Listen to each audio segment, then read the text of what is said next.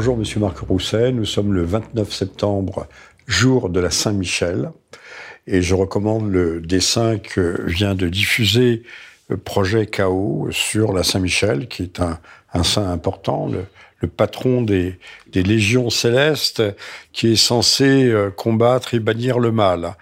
Alors aujourd'hui, pour ce 62e Libre Journal, je vous reçois, Marc Rousset.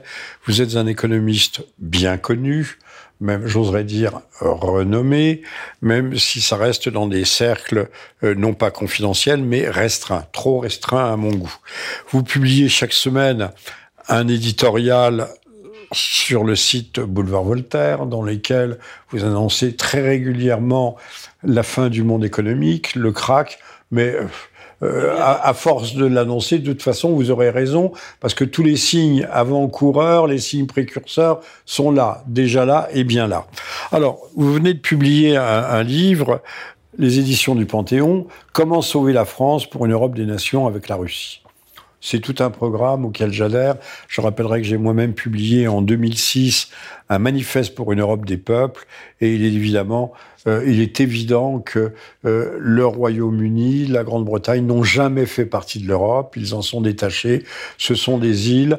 De Gaulle avait d'ailleurs une vision très, très lucide, très cohérente à ce sujet et euh, que nous sommes de tradition pour les grandes alliances continentales. Même Napoléon voulait son alliance avec le, avec le tsar Alexandre et il ne l'a pas obtenu, peut-être par naïveté, puisque Napoléon, puisque c'est le bicentenaire de sa mort, était un, un très grand homme de guerre, un génie, littéralement, mais en même temps un piètre politique. Il n'avait, comme le dit Stendhal dans son Napoléon de 1818, il n'avait pas la tête politique. Alors, Marc Rousset, Comment sauver la France? C'est un gros livre. Euh, est-ce un est-il programmatique? Nous donne-t-il des éléments pour savoir euh, que faire dans les circonstances actuelles, à la fois pour gérer la crise, mais le cas échéant, euh, dans le contexte et dans le cours, dans le cheminement vers les élections présidentielles, peut-il être un outil de conquête ou de reconquête? C'est un livre euh, académique, euh, encyclopédique. Alors ne faites pas peur aux, futurs lecteurs. il n'est pas trop difficile. Pour le grand public, mais qui a le mérite d'aborder à peu près bon, tous, les, tous les thèmes euh, vraiment euh, euh, politiques et géopolitiques alors, lesquels, par exemple ben, Tout y est dans, cet ouvrage. Vous avez les problèmes militaires, les problèmes économiques, euh, les problèmes démographiques, euh, les problèmes d'un État fort, les problèmes d'un chef d'État fort. Alors, parlons des, questions démographiques, puisqu'elles sont très à la mode en ce moment. Euh, elles sont brûlantes, on ne parle que de ça, mais Madame Le Pen vient de redécouvrir qu'il existait des questions démographiques, notamment de, démographie invasive, et M. Macron vient de faire euh, à l'ultime arrivé à l'ultime bout de son mandat, vient de découvrir qu'il fallait peut-être restreindre les, les entrées euh, venant du Maghreb. Pour le Maroc, l'Algérie, ce qui fait râler ces gens, mais qui avait porte ouverte chez nous et ce qui n'était pas effectivement euh, vrai pour le contraire, puisque les flux sont unilatéraux. Oui, c'est bien connu que ce qu'il faut faire, c'est ce que fait euh, Viktor Orban, euh, ce qu'a fait Poutine aussi lorsqu'il a pris le pouvoir, c'est-à-dire de nouveau pratiquer une politique familiale en même temps que l'immigration doit être... Alors qu'appelez-vous une politique familiale? Une politique familiale, c'est-à-dire une politique où tout est fait pour favoriser, pour favoriser et la famille et la naissance euh, et la naissance des enfants, c'est-à-dire changer les valeurs sociétales. Hein, des, hommes qui se marient entre eux, c'est pas très bon pour, pour, avoir des enfants. Nous sommes dans les généralités, dans l'abstraction. Concrètement, que faut-il faire? Si je me souviens bien, Monsieur Kadhafi, qui était un, hyper monstre, euh, donnait une voiture neuve à chaque jeune couple, donnait un appartement. Oui. Euh, les, les, les, Libyens étaient heureux, comme il n'est pas possible de l'être du temps de Monsieur Kadhafi. Maintenant, ils ont la guerre, le chaos, etc. Donc ils ont, mais ils ont la démocratie, par contre, peut-être. Alors, que, que faut-il faire? D'abord, la première chose, c'est rétablir le quotient familial, qui est, euh, comme chacun sait, ce qui est important, c'est que lorsqu'une famille a des enfants, elle doit garder, euh, toutes choses égales par ailleurs, quels que soient les revenus, une famille qui a des, des enfants ne doit pas être pénalisé par la venue de ses enfants. C'est-à-dire que la politique familiale, c'est fait pour favoriser l'enfant, c'est pas fait pour faire c'est le cas aujourd'hui. Si vous avez trois femmes, si vous avez trois, si vous avez trois femmes aujourd'hui et 20 gosses, vous êtes prioritaire dans les logements à loyer modéré. Alors que les Français restent sur le carreau pour moi, 10 ans, 15 ans. L'idée, c'est de favoriser la natalité européenne et d'être euh, suffisamment. Donc vous êtes raciste non, je ne suis pas raciste, je suis réaliste. Pardonnez-moi, je suis, je suis réaliste, volontairement provocateur. Et, donc l'idée, c'est de, tout faire pour euh, favoriser non pas donc, la, la natalité des familles d'origine extra-européenne, euh, bon, les quitte à passer des lois, mais, on faire en sorte. On revient au slogan de M. Le Pen, les Français d'abord. Oui, les Français d'abord, avec euh, la Corrèze avant Il y a des, tas de, de façons d'aider, de, des prêts, des, des exemptions d'impôts. On peut tout imaginer. Bon, déjà d'avoir des crèches, et puis, surtout de changer les valeurs. Mais, la première chose aussi, c'est de changer les valeurs sociétales. C'est-à-dire de ce que fait d'ailleurs très bien. Euh, bon, c'est le maréchal Pétain qui avait euh, ah, le premier. Euh, J'ai entendu une petite sonnerie. On ne cite pas le maréchal Pétain. Ah bon C'est pas bien vu. Non, mais vous allez vous retrouver comme le, non, mais pour, comme le général de la Ward. Pour avoir institué la fête des mères. Voilà, donc là, c'est apolitique. C'est-à-dire, il faut quand même pas oublier que c'est le, le, maréchal Pétain qui a institué la fête des mères, qui a été repris ensuite euh, par la quatrième République et qui a continué d'ailleurs intelligemment euh, la politique euh, de natalité euh, suite bon, à la, pauvreté démographique bien connue que Alors, il y a un débat en ce moment, Marc Rousset. Vous savez comme moi qu'il y a un certain nombre de, dans le midi de la France et ailleurs, de, de, sociétés HLM qui ont décidé d'expulser des familles dont certains membres étaient trafiquants de drogue toutes les associations se mobilisent en criant, en, poussant des cris d'orfraie, les droits de l'homme, les droits de l'homme, c'est honteux. Euh, de même qu'il ne fallait pas expulser les supercriminels, puisque ça s'appelait la double peine. Bon, euh, pendant combien de temps va-t-on rester dans cette rhétorique folle qui fait que euh, le, le, criminel ou le délinquant est préféré à la victime? Mais c'est qui est arrivé tout récemment dans un HLM où euh, euh, il devait être expulsé euh, une famille dont l'enfant est un trafiquant notoire. Ça a, été, ça a, été, tout un problème. C'était la première fois qu'on se permettait d'expulser cette, cette, Ils ne les ont pas expulsés, ils ont voulu les expulser. Ils ont, ils ont pulsé, ils ont arrivé.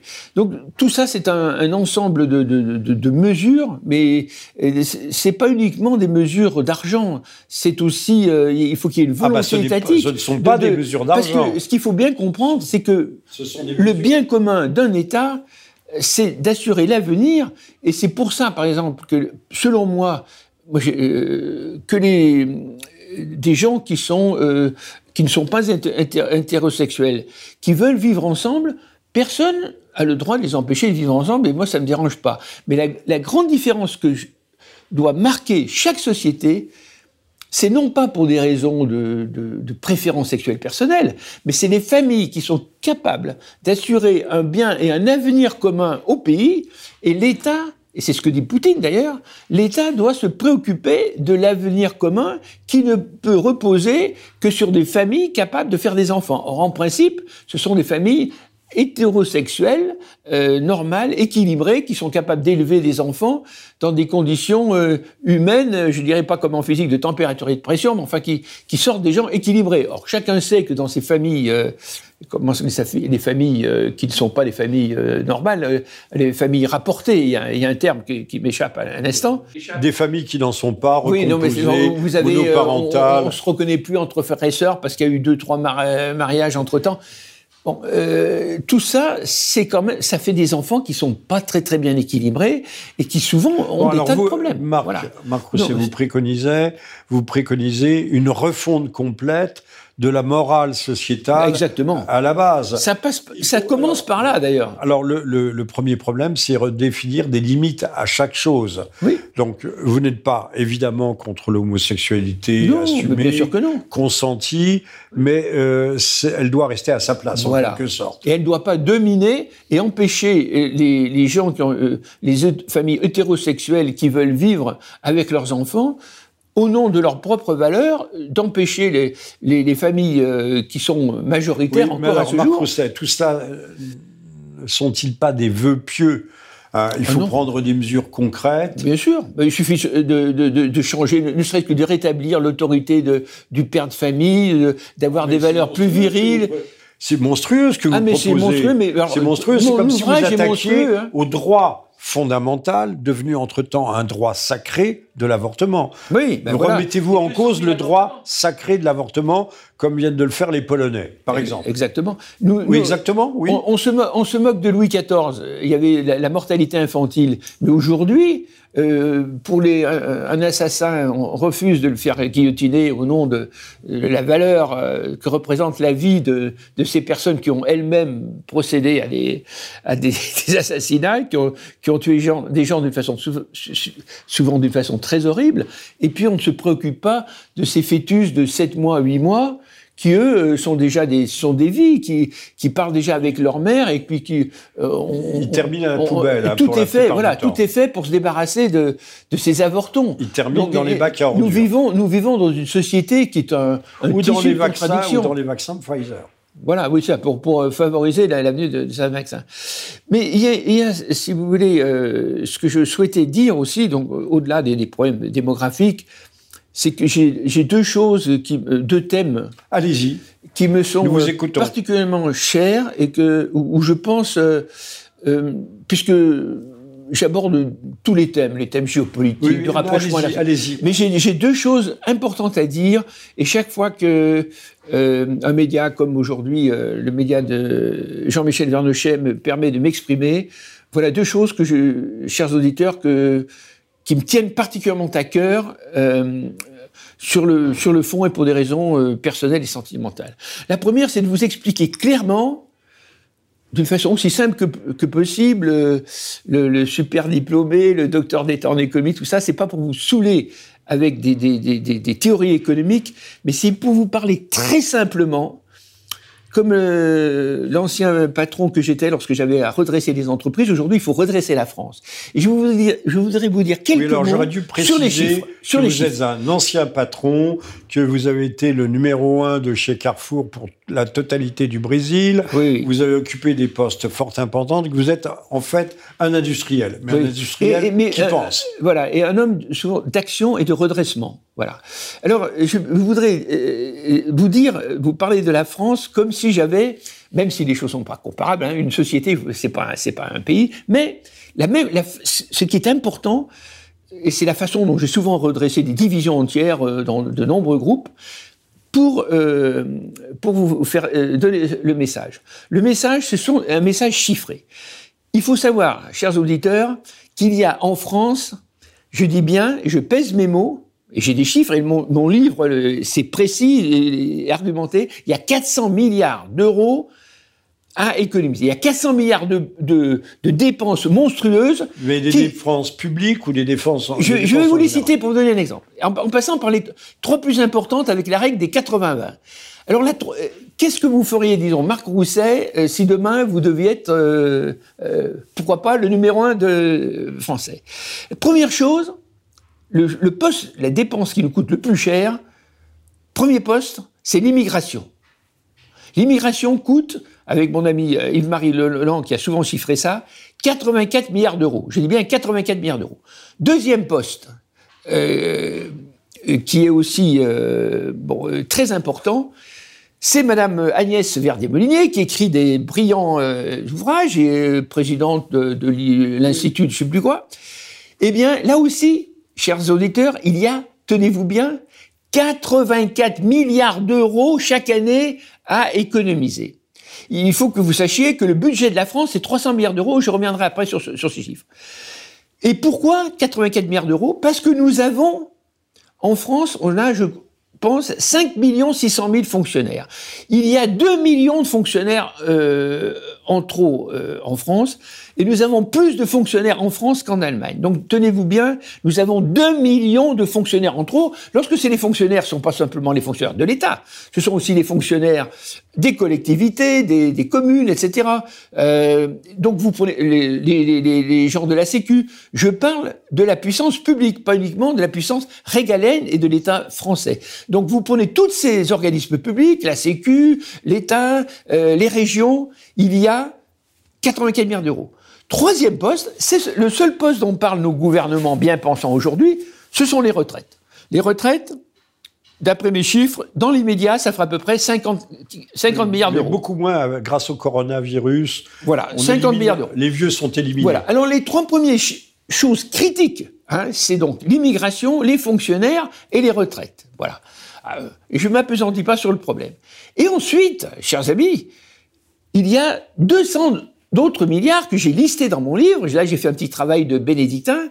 Je me suis inspiré de différentes sources. Alors, je vais vous chiffrer euh, certains postes. Par exemple, vous avez le problème de la fraude sociale avec le fameux livre de Charles Prast. La fraude sociale, euh, ça représente à peu près 40 à 50 milliards d'euros. Vous avez les prestations et les cotisations. Bien. Vous avez euh, l'argent qui est donné aux associations. Vous avez l'argent qui est donné à la SNCF. Il faut savoir que la SNCF reçoit plus de subventions que de chiffres d'affaires les, billets vendus sont inférieurs.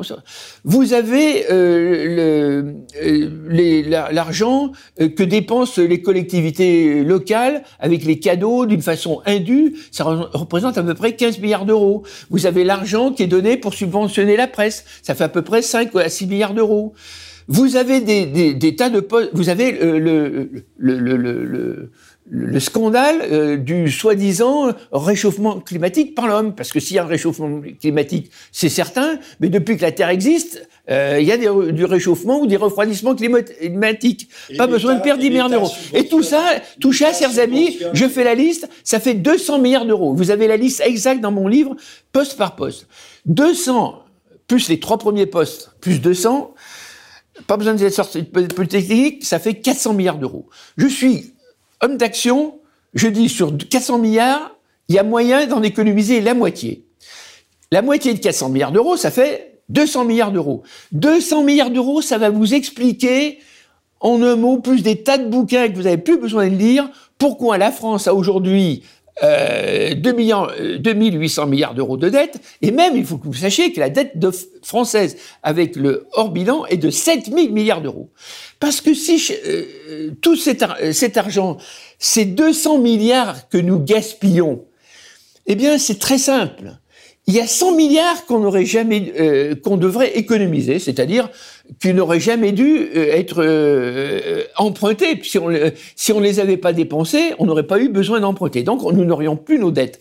Et sur les, les 100 autres milliards des 200 milliards, eh bien, chers amis, nous aurions connu, continué la politique avec De Gaulle et Pompidou, où à l'époque, on disait que la France allait dépasser l'Allemagne. Nous avions, c'était le temps du TGV, c'était le temps de Kourou, c'était le temps de, où on faisait des, des, des, centrales nucléaires. des centrales nucléaires, où la France faisait les, bon, le, bon, les, TGV, des, tas de réalisations, euh, ou la création de, de, la, de Total, de la compagnie française des pétroles, etc. Donc nous aurions investi dans notre avenir industriel avec des emplois valables, et nous ne serions pas endettés. Nous serions même mieux que l'Allemagne. notre outil industriel est détruit. La filière énergie d'Alstom a été vendue aux Américains, à General Electric. Euh, enfin, vous savez bien que ce soit les Simon Lafarge, enfin tout, euh, tout, tout est démantelé petit à petit. Et exactement. Et donc là, non seulement. Et on va revoter pour Macron. Voilà. Et, on va revoter pour Macron. la France va le réélire. Qui va se prendre encore euh, entre 2 millions et 2 millions 500 000 d'immigrés? Il faut savoir que un monsieur comme Macron, en 5 ans, il nous a amené chaque année 500 000 immigrés. Je peux vous faire le listing. Mais ça n'a l'air de, de, déranger personne. Ah, mais bien sûr. Et je voyais encore un jeune démocrate euh, propre sur lui, à, sur BFM, qui nous expliquait que tout ça, ce sont des fantasmes. Il y a, non seulement il n'y a pas de remplacement, mais il y a que quelques millions d'immigrés. Je pense que ce monsieur ne prend jamais le métro. Exactement. Hein, il ne se promène jamais dans les rues de Paris, ni nulle part. Euh, je ne sais pas où il est, où il va, mais il y a des gens qui vous assènent et je suis sûr qu'ils en sont convaincus. Il n'y a pas de grand remplacement, alors qu'on peut chiffrer Euh, on nous dit aujourd'hui 10% d'immigrés. Non, on est plus proche de 20 millions entre la première, deuxième, troisième et quatrième génération que des, des, 6 millions ou des 8 millions qu'on nous annonce régulièrement. Alors, je rappellerai... que les, les immigrés européens sont au minimum, d'après mes derniers chiffres, mes, mes chiffres personnels, ils représentent, selon moi, euh, plus de 10 millions de personnes aujourd'hui, des, des, immigrés extra-européens. Hein. Je parle pas des. Oui, ben moi je dis 20 millions. Alors comme ça on est tranquille. Euh, et retenez bien mon chiffre, il n'est pas stupide. Et euh, vous parliez des subventions. Parlons de la subvention de la transition énergétique. Voilà. Les éoliennes sont subventionnées par l'État avec le surcoût de notre électricité qui augmente constamment. Dans les factures EDF, ça paraît clairement. Voilà. Vous avez un non, mais qu'on arrête cette arnaque. Les, les, voitures électriques sont ultra polluantes. Si on regarde ce qu'il faut comme nickel, et c'est pour ça que la Nouvelle-Calédonie, vous pouvez peut-être nous en dire un mot, va voter pour la troisième fois, puisque les deux premières fois, ils ont mal voté. Donc, on les faire voter à nouveau un référendum, parce que les mines de nickel font saliver beaucoup de monde à travers la planète. Hein. Alors, vous avez comme référence Monsieur Poutine, mais c'est pas une bonne référence, puisque Monsieur Poutine, à entendre nos télévisions, euh, est un monstre parmi les monstre absolu. Qui a sauvé la Russie, c'était le monstre qui a sauvé la Russie. Ah, c'est vous qui le dites. Ah, je, je, le maintiens, et puis j'ai écrit plusieurs livres à ce sujet, et je, et je le maintiens. Et euh, ah mais vous pouvez développer aussi. Oui, oh ben Poutine, ça j'ai écrit déjà la nouvelle Europe par Emmanuel Moscou et puis là ça représente plus de, du tiers de mon livre. Je rappelle que Marc Rousset est l'auteur de Comment sauver la France pour une Europe des nations avec la Russie aux éditions du Panthéon. On le trouve dès aujourd'hui à la Fnac, au moins pendant un certain temps avant que la Fnac ne le retire. Donc c'est un ouvrage. Ça c'est pas impossible. Euh, Dérangeant. Dérangeant, pas forcément très mal pensant, mais dérangeant, puisqu'il va à contresens, il remonte le courant de la doxa, c'est-à-dire de l'opinion euh, dominante. Et il faudra peut-être aujourd'hui, l'un des plus grands mots de la France, c'est cette opinion dominante. Alors, Marc, à vous. Et, j'ai euh, euh, euh, peut-être un mot, un mot sur Poutine, et puis ensuite, si vous voulez bien, je parlerai du deuxième thème qui m'est particulièrement cher. Poutine, pour assez bien connaître la question, parce que je me suis intéressé plus particulièrement à la Russie ces derniers, dans mes derniers ouvrages, c'est la chance de la Russie, c'est l'homme qui a sauvé la Russie. Hein, il a pris la Russie euh, euh, qui avait subi de 1917, depuis la Révolution euh, jusqu'à la chute de mur de Berlin, donc une catastrophe économique. Et puis, ce qu'il faut jamais oublier, c'est que de 1990 à 2000, jusqu'à ce que Poutine prenne le pouvoir, c'est la seule chose de bien qu'a fait Helsinki, d'ailleurs, c'est de mettre Poutine au pouvoir ça a été la, douche, euh, la douche ultra froide après le, la douche ultra chaude du communisme. C'est que les, les, les, Chicago Boys et les Harvard Boys et tout ce que vous voulez qui sont venus conseiller Helsinki. Euh, et les fonds mafieux qui ont voilà et les fonds mafieux se sont chargés, et, qui ont racheté des boîtes à 2 dollars le sou, qui achetaient des, des, des combinats entiers de sidérurgiques. Euh, ces gens-là se sont chargés de détruire les, les, derniers pans industriels qui restaient de la, de la Russie soviétique. Et Poutine avait tout pour rester dans le système. Il avait tout pour aller s'en mettre plein les poches. Il a fait ça, pourquoi? Parce qu'il était un, membre du KGB, ancien du KGB, des Svileski qu'on appelle. En fait, il n'était pas, c'est pas seulement Poutine. Poutine représentait le monde des patriotes russes. Il faut pas l'oublier. C'est pas un homme qui a pris le pouvoir en Russie, c'est Helsinki, mais qui avait derrière lui les, patriotes euh, et qui était fort aussi de son expérience, qui avait vécu en, Allemagne, qui était un, un assez grand Européen, qui a été juste. Il avait promis de pas s'attaquer au chlorhexidine. Il l'a fait. Mais la première chose qu'il a fait, c'est de mettre au pas les oligarques. Et euh, c'est pas en, Russie, il faut savoir que c'est pas les oligarques qui commandent, c'est pas l'argent qui commande, c'est la politique, c'est la politique, l'intérêt de la Russie. Euh, de Gaulle disait que la politique de la France se fait pas à la corbeille. Ben c'est pareil. En Russie, il y a une politique et l'économie doit suivre le politique. Et pour que l'économie suive le politique, eh ben, il a fallu qu'un homme comme Eltsine mette les oligarques au, au, non, comme Poutine. Et il a fait arrêter euh, Khodorkovsky, comme vous savez, euh, en Sibérie. Ça, ça a été le point crucial. De toute façon, il y avait eu, je crois, une, sorte d'accord au moins tacite avec les, les oligarques.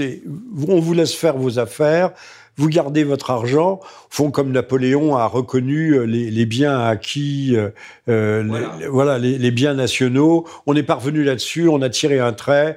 Ce qui a été volé, brigandé, vous appartient. Et même chose avec Poutine, mais en échange de quoi vous ne vous occupez pas de politique? Donc, et puis, et cet accord a l'air de tenir plus ah, ou bah moins. Plus et, puis il a fait tomber une tête quand même qui était la plus importante. Euh, C'était euh, Khodorkovsky, et qu'il a fait arrêter sur un aéroport euh, sibérien. Ça a été le, le, le, point tournant de la, de la, prise de contrôle de Poutine de la Russie. Parce oui, que mais Poutine est un salaud. Poutine est un dictateur. Ah, ah bah, Poutine, bien sûr. Dès qu'on défend, dès, qu'on défend son pays, on est un salaud. Alors il faut savoir ce qu'il faut faire. Mais ça, ça, pose, ça pose des tas de problèmes. Et il a fait des lois. Poutine a fait passer une loi pour empêcher la propagande homosexuelle auprès des mineurs. Oui, oui. Il n'a pas interdit l'homosexualité, loin de là. Il est, il n'a pas persécuté les. Comme Victor Orban en, Hongrie, c'est Mais c'est quand même, c'est quand il même. Il a fait l'échelle de la Russie, ce que fait Victor Orban en Hongrie. Alors je rappellerai que euh, Monsieur Staline, qui n'a pas été la pauvre victime de Monsieur Hitler, euh, dès les années 30, euh, préparait la guerre avec ses ingénieurs américains qui arrivaient par fourgons entiers, euh, préparait la guerre à reconstituer un outil industriel avec notamment le premier Gosplan. Et à l'époque, il a, il a tout de suite, il a fait arrêter, interdire l'avortement qui était autorisé depuis 1917-1918. L'avortement était libre et gratuit, peut-être il n'y avait pas de sécurité sociale, mais enfin bon, il était gratuit. Et Staline a fait bloquer l'avortement parce qu'il lui fallait de la chair à canon. Et, qu'on vienne pas nous dire que Staline a été euh, surpris par l'opération Barbarossa. Elle était, la, guerre était prévue entre ces deux grands peuples ouvriers, aurait dû Malaparte, ces deux grands peuples prolétaires qui étaient l'Allemagne d'un côté, la Russie de l'autre. Mhm. Oui. Bien, un autre thème euh, où je vais essayer d'être euh, assez, assez bref, mais qui me particulièrement cher et euh, que bon, je voudrais euh, dire un mot, dire un mot euh, à chaque fois que j'ai la chance de passer sur un, un média comme, comme aujourd'hui. C'est le thème de la trahison des élites. Ah, qui m'est particulièrement cher. C'est pas deux mots qu'il faut dire, c'est beaucoup. Oui, des élites et puis bon, de beaucoup de gens qui nous dirigent. Alors il est certain que si on considère les lois actuelles, il n'y a pas de trahison. Les choses sont claires. Euh, les lois sont faites pour que l'invasion continue. Bah, elles sont faites par les traîtres. Euh, Donc elles sont faites pour, les, les lois sont faites pour exonérer les traîtres. Mais, Comme les lois sont faites pour exonérer les criminels. Bien sûr. Et puis on, change, on, change, les lois. Alors en plus, ce sont souvent ces, ces personnes-là qui ont elles-mêmes les lois. Donc il est, il est certain qu'aujourd'hui, légalement, on ne peut pas parler de trahison puisque euh, euh, toutes les lois sont faites pour que, au nom du droit de, de l'homisme, les gens euh, qui viennent dans notre cher pays soit ici comme chez eux. Mais ce sur quoi je souhaiterais attirer l'attention des y a-t-il auditeurs... Parce que c'est le mot qui est fort. Y a-t-il trahison? Il y a trahison. Monsieur Macron trahit-il la France et les Français Il ne trahit pas... Monsieur Macron ne trahit pas la France selon les lois françaises. Au sens formel, au sens mais, formel. Mais il trahit... Mais dans l'esprit, oui. Il traduit... alors, je, je, la réponse est claire. Il trahit la France selon les, pour les Français qui ont des sentiments patriotiques et qui veulent garder l'identité de leur peuple, et si l'on s'en tient à cette notion chère à Charles Maurras, qui était la notion de pays réel. Parce que le problème, c'est que... Opposé au pays légal. Au pays, pays légal. Le pays, selon le pays légal, il n'y a pas de trahison, mais selon le pays réel, il y a trahison. Et euh, la, la, bonne raison, c'est que on n'a jamais interrogé le peuple français, il n'y a jamais eu de ah bah référendum. 70% des Français sont contre la, la, référendum. Euh, contre l'immigration. Contre l'immigration, étaient en faveur de la peine de mort. Donc, si on s'en tient au pays euh, réel. On n'a jamais interrogé les Français sur l'avortement non plus, sur rien. L'avortement qui devait, euh, en fait, en principe, empêcher 100 000, 200 000, on a avancé des chiffres extraordinaires, 300 000 avortements par année. En fait, en réalité, si on regarde bien la démographie, très difficile à trouver. C'était 2 à 3 000 avortements clandestins avant la loi Veil. Et aujourd'hui, vous le savez comme moi, puisqu'on parlait de démographie et de, on, est à plus de, de reconstruction, on est à 220 000 oui en moyenne, chaque année d'avortement calculé, ce que ça, fait, depuis 40 ans. mortalité euh, identique ou supérieure à ce qui se passait sous Louis XIV. Alors, les progrès de la médecine, au nom du progressisme, merci, si c'est pour aller ensuite assassiner des, jeunes innocents.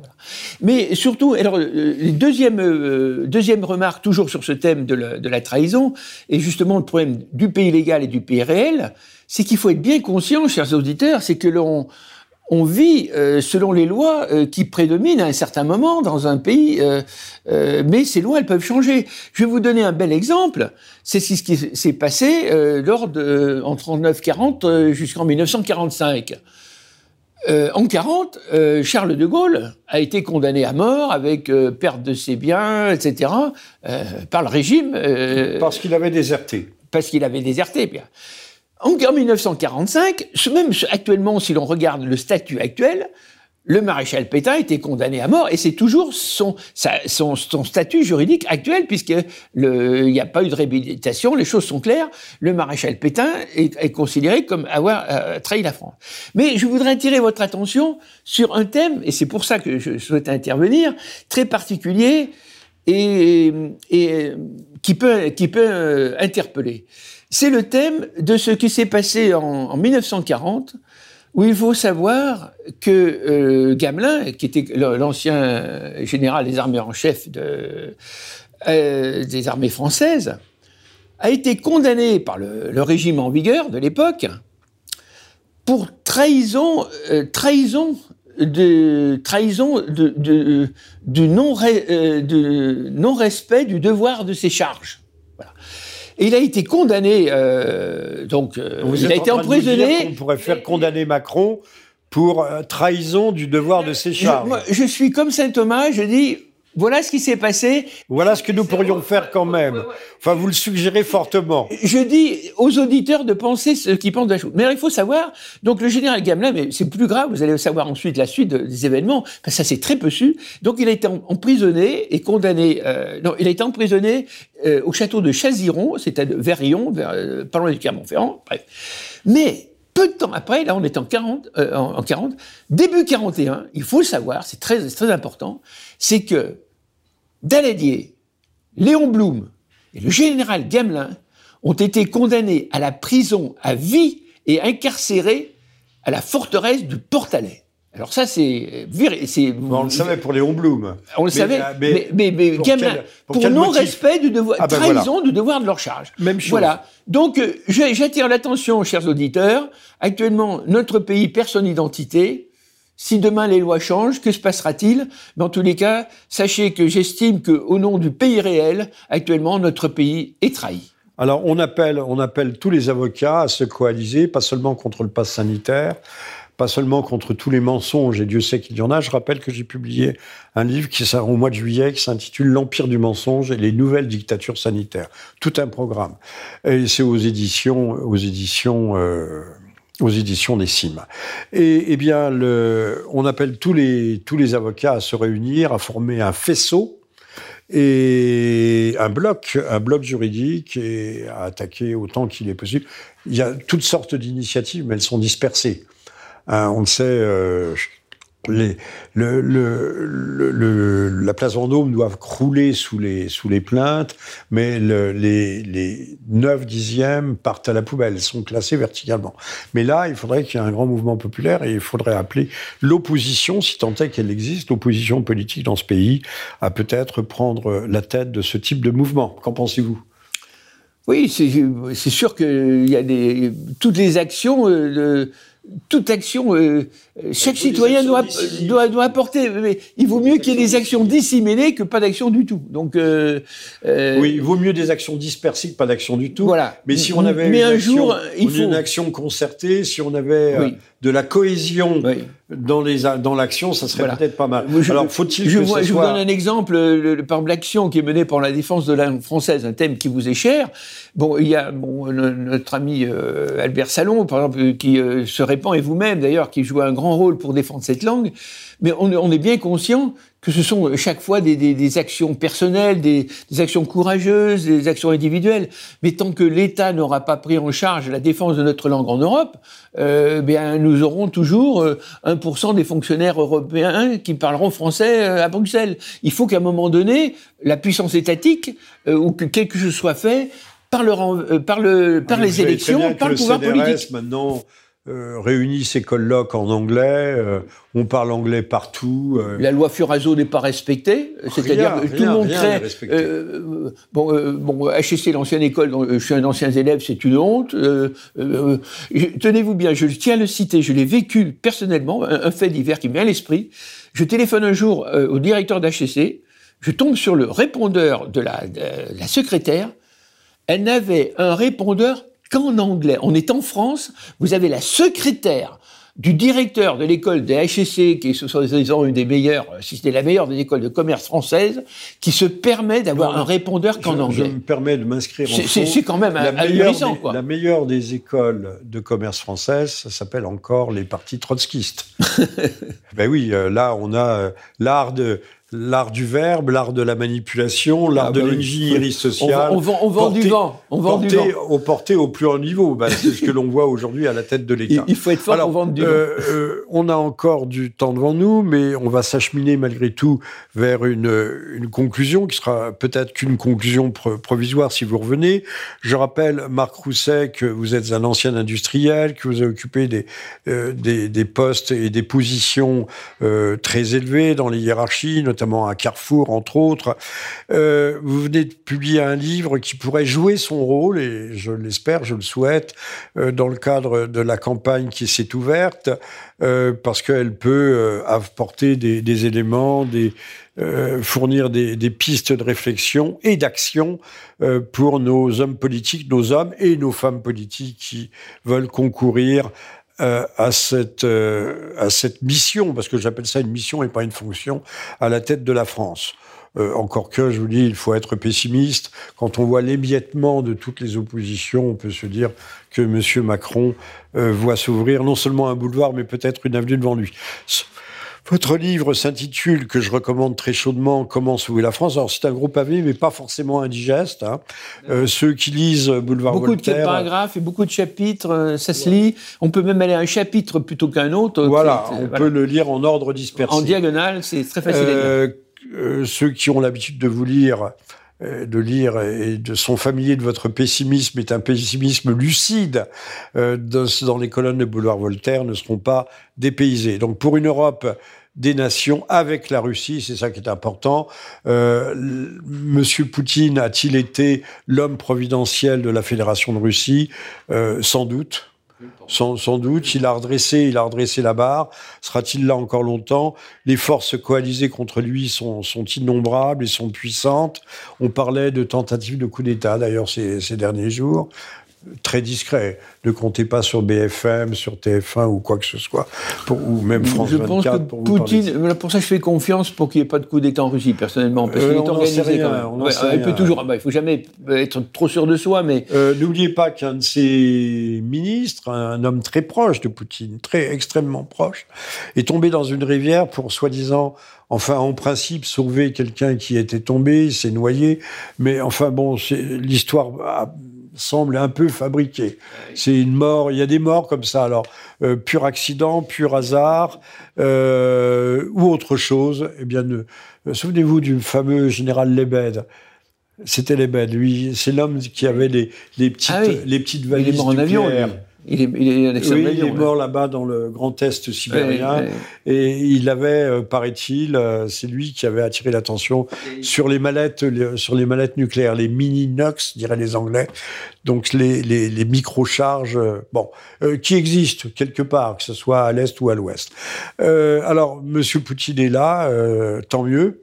Euh, tant mieux. Maintenant, euh, la France aurait-elle la chance, voyez-vous euh, je ne parle pas des, candidats dissidents, mais voyez-vous dans le paysage politique classique, hommes ou femmes qui seraient susceptibles d'assumer de hautes responsabilités avec un esprit de, désintérêt, c'est-à-dire de désintérêt pour leur cause personnelle, leurs ambitions et d'intérêt majeur pour le pays. Vous parlez pour la Russie?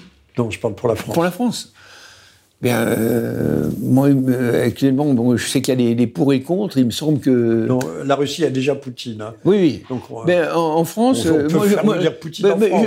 Je, ne veux pas prendre position politiquement. Euh, bon, je sais qu'il y a des gens, pour des raisons personnelles que je respecte, n'aiment pas oui. le monsieur dont, dont, la lettre commence par un Z. moi, je pense que. je comprends leurs sentiments pour des raisons personnelles ou des raisons idéologiques mais euh, il vaut mieux avoir un homme, je dirais même. il, vaudrait mieux. il vaudrait mieux avoir un homme, euh, comme les anglo-saxons euh, appellent ça le second best, hein, c'est-à-dire la meilleure solution, qui correspond pas à nos, à nos, à nos, critères, mais qui nous permettent de régler ne serait-ce que le problème de l'immigration. Alors, il, vaut mieux ça que d'avoir de nouveau Monsieur Macron. Je dirais un homme qui soit un, un général. Ce qui est important, c'est d'avoir un homme d'État fort dans un État fort. Voilà ce dont a besoin la France, que ce soit un général, que ce soit un homme, euh, euh, peu importe. Alors vous avez dit une chose importante, un homme d'État fort dans un État fort. Donc il faut sans doute un homme fort pour reconstruire un État fort. Bien sûr, bien sûr. Ça tout commence par un homme fort avec du, un charisme. Euh, qui a le parce que les, Français c'est bien connu ils accepteront de, de... Et si on cooptait Madame Sandrine Rousseau? euh, oui, euh, elle a de très bonnes ah idées. Ah faisons venir les, faisons venir les, les, les, islamistes et comme ça on pourra mieux les surveiller. Oui, c'est moins dangereux. Oui, elle est merveilleuse cette ah, oui, Pour tout démolir euh, ce qui reste, elle ferait comme les Chicago Boys en, en Russie, quoi. Le, dernier truc qui reste, elle se chargerait de, de nous les démolir, quoi, avec euh, au nom de la fleur au fusil, euh, avec une petite fleur verte au bout, quoi, pour que pour que tout le monde soit content. Non, c'est un. Il faut trouver un homme qui a un charisme suffisant, un courage suffisant. D'ailleurs, mon ouvrage se termine. J'attire votre attention. De Monsieur Z. C'est voyez-vous quelqu'un? Que c'est mon, mon livre se termine sur une réflexion d'Oswald Spengler et de, Charles de Gaulle. Euh, Spengler qui dit euh, euh, tout ce qui est grand périt si les hommes si les hommes n'ont pas la stature, voilà, si les hommes sont petits, si les descendants sont petits. Et De Gaulle, bon, on peut l'aimer ou pas. Hein, bon, le problème de la guerre d'Algérie, je comprends les, les hommes qui n'aiment pas le général De Gaulle. la façon dont on a quitté l'Algérie est une chose quand même assez assez infâme. Mais euh, bon, il a, il, a, il, a, il a vu des choses euh, sur le plan politique, en particulier le rapprochement à la Russie. il a écrit des choses euh, parfois et très souvent même pas trop bêtes. Et il a dit vraiment, bon, il y a les peuples qui se couchent pour mourir, et puis il y a ceux qui se. C'est dans son discours du 6 juin. Euh, je fais partie des gens, là je peux le dire, bon, qui pensent que De Gaulle a été, a été l'épée. Vous avez bien dit le 6 juin. Hein de 18 juin, 18 juin, excusez-moi, le 18 juin 40, c'est deux lignes où il a dit, euh, il a parlé, il a cité cette phrase très belle où il y a des hommes euh, qui sont euh, qui se couchent et c'est des peuples qui, qui sont pas dignes de. de, de il y a ceux qui vont se coucher pour mourir et puis ceux qui se redressent pour vivre. Ben, la France doit se redresser pour vivre. Voilà, nous, nous sommes un État. Ces élections, c'est très juste, sont pas des élections politiciennes sont des élections civilisationnelles. Pour une bonne raison, c'est que ce redressement, il aurait déjà dû avoir les lieu élections, depuis les enjeux sont civilisationnels. Alors, de quel côté va-t-on De quel côté la pièce va-t-elle retomber Pile ou face? Euh, Quel est votre sentiment?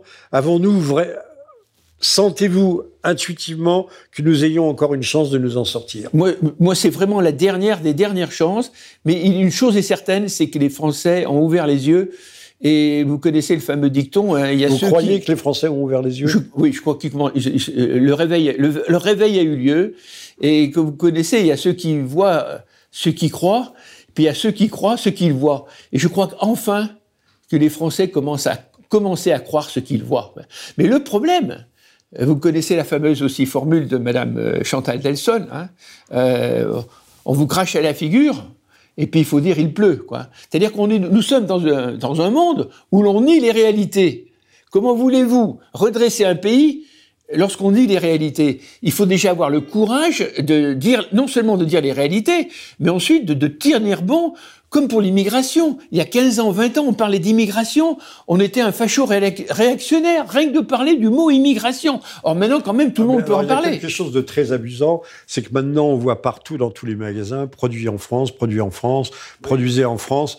Il y a, il y a 30, oui, non, mais et, souvent, c'est bidon. Mais il y a 30 ans, vous auriez dit produit en France, vous seriez passé devant les tribunaux. Ah, bah oui. Je me souviens de procès euh, intentés à un restaurateur qui avait mis restaurant français tribunaux. Il était passé aux tribunaux. Une vieille dame qui avait demandé une, euh, une dame de compagnie, qui cherchait une dame de compagnie française et catholique, était passée devant les tribunaux, avait été condamnée, parce que c'était du racisme des, et de la discrimination. Donc, je ne sais pas si on a fait des progrès de ce côté-là. Mais euh, non, mais le réveil a eu lieu. Le pays réel, je dirais que le vrai, le vrai, le progrès, c'est quand même le pays réel euh, a ouvert les yeux. Et euh, ben, les gilets jaunes, c'est une première manifestation quand même. C'est des gens qui et les manifestations, sont pas des, des grands intellectuels, les mais manifestations hebdomadaires contre le les, les gars qui fument des diesels et les clubs, ils voient les réalités. Ils ont dit ça peut plus durer en regardant les fins de mois. Hein, voilà, donc ça marche plus. Les gars sont descendus dans la rue. C'était une première réaction saine et, euh, souhaitable. Euh, ce qui est anormal, c'est que lorsqu'on tue 100 ou plus de 100 personnes de nos, enfants, qu'il y a des, gens qui ont encore le toupet de dire vous n'aurez pas ma haine, pour aller boire une nanisette et que la, montrer que la vie continue, au lieu de montrer leur colère et de descendre avec un million de personnes sur les Champs-Élysées. Voilà, c'est ça un pays réel qui se réveille, c'est un peuple courageux, c'est un pays qui se, qui se lève et qui en, a, qui en a marre de voir ses enfants massacrés. Or, nous, il y a trop de gens qui sont massacrés et il y a trop de gens qui la ferment et qui disent rien et ça suffit. Et moi, ce que je souhaite, c'est qu'un jour, il y ait au prochain assassinat un million de personnes sur les Champs-Élysées en disant ça suffit. Pour aller, pour aller manifester, il faudra montrer son passe Montrer sa colère et non pas sa, sa, sa, couardise. Parce que ces gens qui nous parlent de, non-haine, en fait, ce sont des couards. La bataille d'Alger, elle n'a pas été gagnée avec des fleurs et des prières, elle a été gagnée par la dixième division parachutiste du général Bassu et le premier rep. Euh, Stendhal avait bien vu, et ça ne sera pas tout à fait le mot de la fin, mais presque, que le catholicisme qui a été qualifié par Nietzsche de, religion d'esclaves, le catholicisme du temps des, non pas des temps héroïques, mais où les hommes avaient de forts caractères, permettait de contenir les passions. C'était le catholicisme était un garde-fou. Et au fil du temps, euh, au XIXe siècle, le catholicisme, et ça, ça rejoint la parole de Nietzsche, est devenu une excuse à toutes les lâchetés. Mais oui. Mais il y a un Anglais très, très connu qui a dit ça, hein, c'est l'excuse de toutes les folies, le, le, christianisme, qui a, vous savez, le, fameux... Il y a un mot d'un... C'est pas Burke, non Non, non, non, non, non il, est, il est plus tard du, 19e siècle. Il a écrit des mots fameux, les folies de... Oscar Wilde. Voilà, c'est ça, oui. Euh, non, non, non, c'est même pas lui. Je crois, je crois pas que ce soit, c'est un autre, peut-être lui, mais je, crois que c'est un autre nom, peu importe. Euh, en disant que quoi, que le, christianisme débouche sur toutes les, de ah, nombreuses bah, folies, quoi. Dès, lors qu'on en fait une, une voilà, toute chose poussée à l'extrême, souvent, euh, il faut savoir euh, garder raison. Hein. Alors, Marc Rousset, nous allons nous, nous séparer. Avec regret. Avec regret. Comment sauver la France pour une Europe des nations avec la Russie aux éditions. On trouve ça, paraît-il, à la FNAC. On le trouve à la FNAC. On le trouve dans toutes les librairies, sur tous les sites. Hein. Édition du Panthéon.